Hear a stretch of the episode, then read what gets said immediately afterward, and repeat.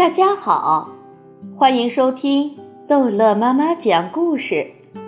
今天，逗乐妈妈要讲的是《查理和大玻璃升降机之汪可维他和富庶人地带二》。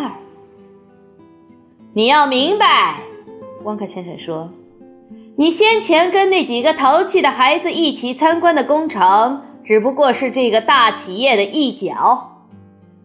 这里下去还有许多英里，一有机会，我将带你下来，慢慢的仔细参观。这样参观一次要花上三个星期的时间。现在我们有别的事情要考虑了，我有要紧的事情要告诉你，你留心听我说，查理，我必须说得快，因为还有两分钟我们就到了。我想你已经猜到，汪克先生说。我实验汪卡维他时，实验室里那些奥帕伦帕人都发生了什么事情？你一定已经猜到，他们消失了，成了复数人，就跟你的乔治拉姥姥一样。由于配方用料太重，其中一个奥帕伦帕人竟然富了八十七岁。你试想一下，你是说他要过八十七年才能回来吗？查理问道。正是这件事情使我担心。总之。一个人不能让他最好的朋友变成悲哀的复数人，等上八十七年，而被剪掉。查理说：“那太可怕了。”当然可怕，查理。我怎么办呢？威利·旺卡，我对自己说：“既然你能发明旺卡维他使人变得年轻，你一定也能发明一种药使人变老。”对，查理叫道。我明白你在研究什么了，这样你就能很快的把复数人变成正数人，把他们重新带回来。一点儿不错，我亲爱的孩子，一点儿不错。我一直认为我能找出复数人都到哪里去了。升降机笔直的向着地心俯冲，现在外面一片漆黑，什么也看不见了。就这样，温克先生说下去。我又一次卷起衣袖动手工作，我又一次绞尽脑汁寻求新的配方。我必须创造年岁，使人变老，老更老，最老！哈哈！我叫道，因为开始来主意了。世界上最老的生物是什么？什么东西比任何的东西活得长？树。查理说：“你说对了，查理。但哪一种树？”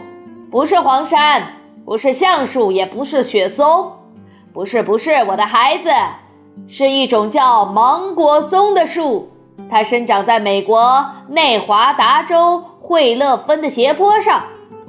你今天还可以在惠勒芬上找到这种芒果松，它的树龄在四千年以上，这是真的，查理。你高兴的话，可以去随便问哪一位树木年代的学家。回家以后，请你翻阅词典，查查这么一个好的词，好吗？我就这样开始了。我跳上大玻璃升降机，周游列国去收集各种现存的最古老的东西。一品托有四千年树龄的老芒果松树叶，一个曾被一百六十八岁高龄的俄国老农民彼得罗。维奇·格里高雷罗奇用过的脚趾甲钳，一只由汤加国王养的两百岁老乌龟生的蛋，一匹五十一岁的阿拉伯老马的尾巴，几根三十六岁的老猫烤圆饼的须，一只在那只猫身上活了三十六年的老狮子，一条二百零七岁的西藏特大老鼠的尾巴。一只在墨西哥波波卡特佩特火山山洞口生活了九十七年的老猫的黑牙齿，一头七百岁的秘鲁杂种牛的关节骨。查理，我走遍了全世界，寻迹古老动物，从它们身上取下一些要紧的东西：一根头发或者一根眉毛，有时候不到一两盎司的污垢。是趁这些动物睡着时，从它们的脚趾缝里刮下来的。我跟踪过美洲旱癞、食米鸟、绿豆蛙、巨型花体、蜇人鼻涕虫，嗯，和能在五十码以外把毒液喷射到你眼睛上的毒虫。但现在没有时间跟你细说了，查理，让我赶快说出结果吧。我在发明室里。把这些东西混合烹调，又不断试验，制造出一小杯黑色的油质液体，并给一位勇敢的二十岁奥帕伦巴伦志愿者服用了四滴，看会发生什么事情。发生了什么事情？查理问道。也真叫人吃惊，黄克先生叫道。他一吃下去。全身皮肤开始皱缩，头发和牙齿开始掉落。我还没有弄明白，他一下子变成了一位七十五岁的老人。我亲爱的查理，维克塔旺卡就这样被发明出来了。你把所有的那些奥帕伦巴复数人都救出来了吗，旺卡先生？一个不少，全救出来了，我的孩子。一共一百三十一人。告诉你，说起来容易，做起来就难了。过程中有许多障碍和复杂的事情。天哪，我们差不多到了。现在我必须住口，看准我们要去的地方。查理注意到升降机不再剧烈的下降和隆隆作响，它现在根本不怎么动了，似乎在飘着。解开你的安全带吧，汪克先生说：“我们必须准备好行动了。”查理解开了安全带，站起来往外看。这是一种奇异的光线，它们正飘荡在一层灰色的浓雾中，雾像被来自四面八方的风吹着，在他们身边沙沙旋转。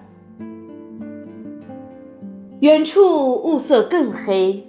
几乎是漆黑的，旋转的也似乎特别厉害。